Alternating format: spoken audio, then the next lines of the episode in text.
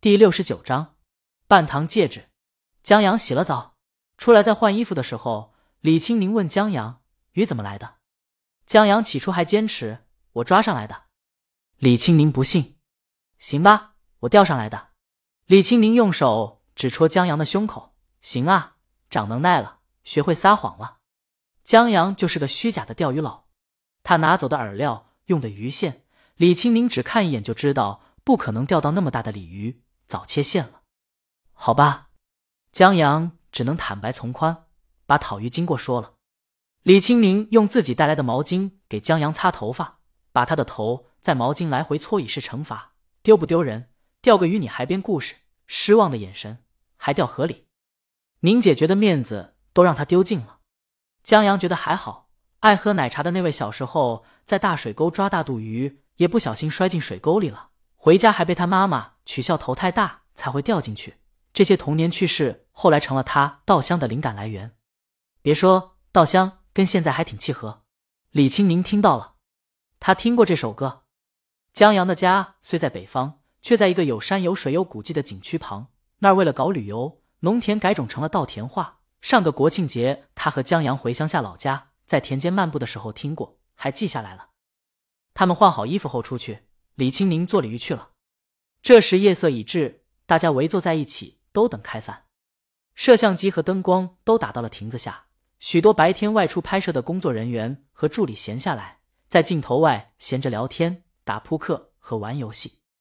江阳给他们组了个队，一起打游戏。他们有个厉害的。江阳跟着躺了两把，在开第三把时，队友安静下来。江阳一抬头，见李清明拿过来一条稻花鱼，鱼皮烤得很焦，肉质鲜嫩。他让江阳尝尝，顺手把手机拿走了。吃鱼不能分心。江阳同周围几个工作人员一起分了分。江阳，我告诉你们，我老婆在做鱼方面是一绝。工作人员认同的竖起大拇指，这鱼太好吃了。这些工作人员。他们得等到今天的录制完了才能开饭，而文老师他们已经开饭了。李清明特意把红烧鲤鱼放到自己面前，在用饭之前，江南提醒李清宁：“戒指要不要摘一下？婚戒还在手上呢。现在是近景，很轻易的就能看到。这是一枚很简约的戒指，甚至钻戒都不是。没事，李清宁不介意。”江南和文老师对视一眼，大致明白。李青宁不必谈感情，那这期节目话题度有了。他们边吃边聊，在不知不觉间就聊到了李青宁头张专辑的头一首歌《起风了》。这是江南老师最喜欢的一首歌，他觉得这首歌的词曲真的达到了很高明的地步。我头次见用死亡的意象去比喻爱情，我头一次看到这个填词的时候就惊了，想这是个什么玩意，然后单曲循环了好几遍。这首《起风了》。跟江阳毫无关系，单纯撞名了。这是在遇见江阳前好几年，甚至于江阳到这个世界前，李清明就自己填词作曲的一首歌。就是凭借这首歌，在李清明后半年发歌，影响力还没发酵的时候，金歌奖的评委毅然决然的把金歌奖的最佳新人奖，这个天王几乎已经拿手里的奖抢出来，交到了李清明的手上。对我也特别喜欢这首歌。文老师点头。他尤为惊艳的这首歌，在配乐上用上了唢呐，在唢呐一出的那一刻，有种灵魂震颤的感觉。以前李青宁很少参加综艺节目和采访，现在有机会，他们很想知道这首歌怎么创作出来的。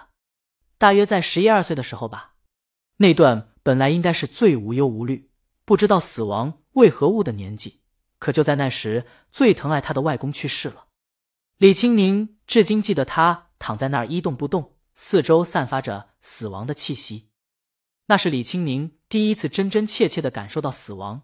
那虚无缥缈的死亡，忽然就到了他面前，告诉他人总会死，一定会死，而且并不遥远。可能一场车祸，可能一场大病，就算寿终正寝，至多不过三万多天。三万多天以后呢？这世界上不会再有他的存在，所有的一切都将与他无关。忽然之间。一切都在小女孩面前变成了灰白色，她觉得做什么都没有意义，整个世界是虚无的。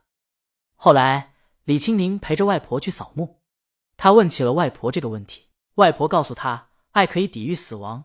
当你爱某个人、某件事的时候，一切就突然有了意义，会珍惜每一天的活下去，甚至于觉得时间太慢，恨不得转眼就到相遇时。外婆说那话的时候，就看着外公的墓碑，那时候起风了。李青宁回去后写了词，在稍大一些后，他回忆起那个起风的墓园，作了曲。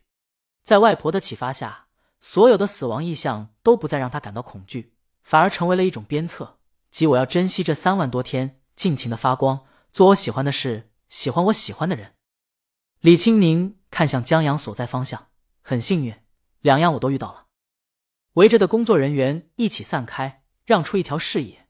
一时间，众人目光都落在江阳身上。他在跟后面的工作人员打扑克。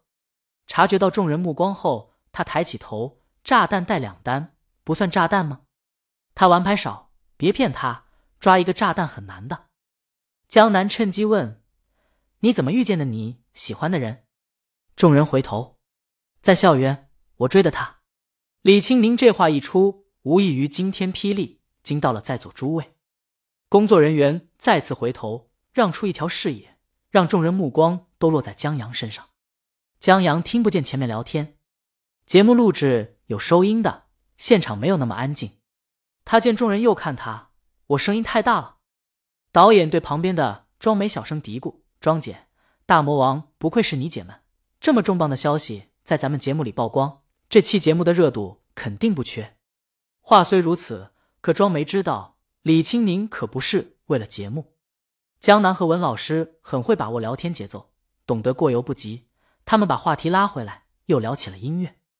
在李青宁面前，林乐乐和方圆有些拘谨，放不开，只偶尔谈自个儿的创作理念，或者插话聊一聊喜欢的音乐。话题还是由文老师、江南主导。现在是夏日，闻着稻香，听着蛙声和蝉鸣，看萤火虫在稻田里飞舞，他们话题循序渐进。方圆终于有了话题可聊，他最喜欢李鱼的《半糖戒指》，但外界传言大魔王最讨厌这首歌，不知道是不是真的。哎，这首歌也很厉害，听说你开演唱会，只要唱起这首歌，下面至少有十对情侣在求婚，为国人婚姻。做出了巨大贡献。文老师打趣：“你为什么讨厌这首歌？”本章完。